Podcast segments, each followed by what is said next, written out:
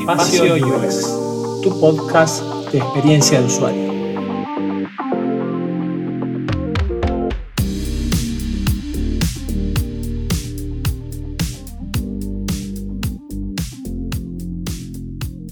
Hola, soy Charlie Soberas y esto es Espacio UX.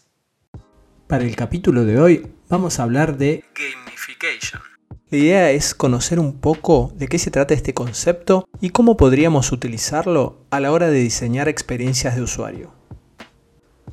Seguramente tendremos mucho por hablar, así que sin más preámbulos, comencemos de una vez. El concepto gamification describe la transferencia de elementos similares a un juego, pero a un contexto diferente, como puede ser una actividad educativa o productiva.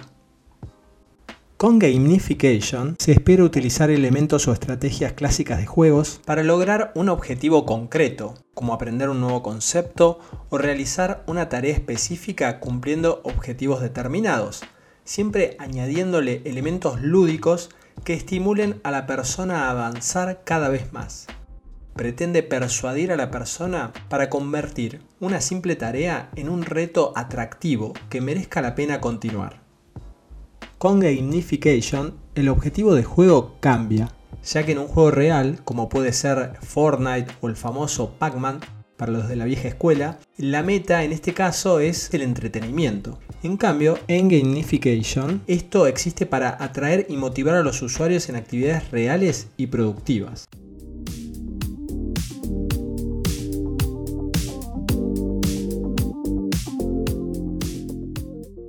En un principio, este concepto logró mayor recepción en los ámbitos educativos, ya que lograba mejora de resultados ayudando a asimilar con mayor facilidad los conocimientos.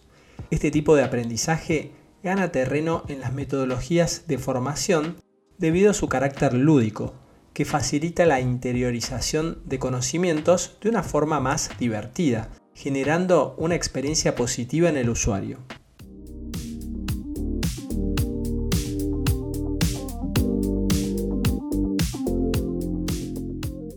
Poco a poco, las organizaciones observaron que también tiene utilidad en sus modelos de negocio, por lo que cada vez con mayor frecuencia comienza a observarse su aplicación y diversidad de actividades, ya no solo en las educativas.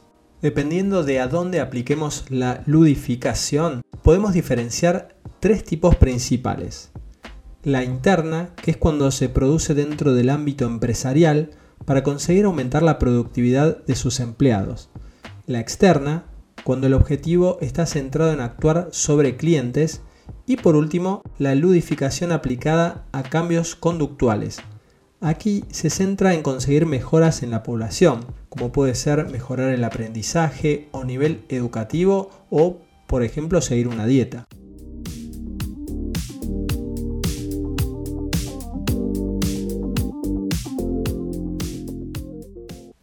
Ahora la pregunta es, ¿Cuáles son estas mecánicas o elementos lúdicos que podemos aplicar al generar nuestras experiencias como UXers? La idea es añadir estos elementos para que la actividad se asimile como algo lúdico, buscando la participación y el compromiso de los usuarios mediante retos y barreras a superar. A continuación vamos a destacar las principales herramientas que podemos aplicar. La primera que podemos nombrar es la recolección de premios simbólicos. Se usa la afición de coleccionar de los usuarios y la posibilidad de presumir ante los demás los logros obtenidos. Pueden ser avatares especiales, medallas, insignias, etc. Otro clásico es el sistema de puntos. Incentivar al usuario mediante un sistema de puntos con el cual conseguir algo, como pueden ser prestigio o premios. Por ejemplo, algunos comercios tienen planes de puntos que prometen descuentos si acumulas cierta cantidad de estos puntos y consiguen así que acudas a sus establecimientos nuevamente. Otra puede ser un sistema de niveles. Con este sistema se premia la implicación del usuario en la actividad otorgándole un nivel o descripción, por ejemplo novato, veterano, etc., con el que logra distinguirse del resto y que anima a los usuarios más nuevos a alcanzar o igualar a los antiguos. Otro elemento son las barras de progreso. Estas permiten al usuario visualizar hacia dónde va y a dónde está parado y le da como una meta hacia la cual debe llegar. También otra muy utilizada son los límites de tiempo. Una cuenta regresiva indicando un límite de tiempo puede forzar al usuario a tomar una acción rápidamente. Y por último vamos a nombrar a los elementos de diseño. Los elementos de diseño pueden ayudarnos a generar esta situación lúdica que estimule a los usuarios a participar.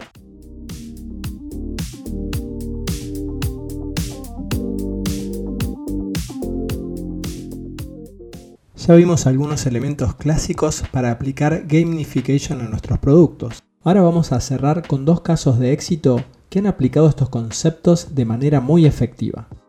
Uno muy famoso en este terreno es Duolingo, la app para aprender idiomas de forma entretenida y desafiante, donde podemos observar cómo se aplican los elementos como avatares, insignias y logros. La aplicación utiliza toda la batería de recomendaciones con el fin de transformar algo dificultoso como aprender un idioma en algo entretenido y efectivo. El otro ejemplo que va por el mismo camino es la app Waze. Fue desarrollada para ser un GPS que ayude a las personas que conducen un automóvil, pero que también funciona como una especie de juego. Es decir, que le permite acumular puntos por frecuencia de uso y así subir de nivel en la aplicación. Cada una de las acciones principales de Waze, conducir, enviar alertas y editar mapas, genera puntos de experiencia. Los puntos de experiencia se acumulan y aumentan tu nivel de Waze a uno de los 5 disponibles, que pueden ser bebé, adulto, guerrero, caballero o rey. Cada nivel aplica un pequeño complemento visual a tu avatar, brindándole al usuario gratificación y prestigio dentro de la comunidad de Wazers.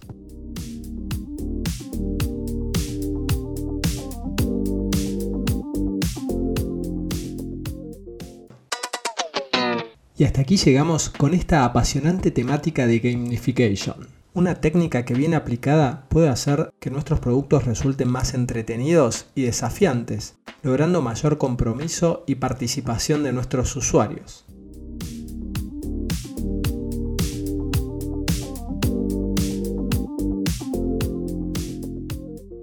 Así finalizamos este episodio número 11 de Espacio UX. Muchas gracias por escuchar y será hasta la próxima. Chao.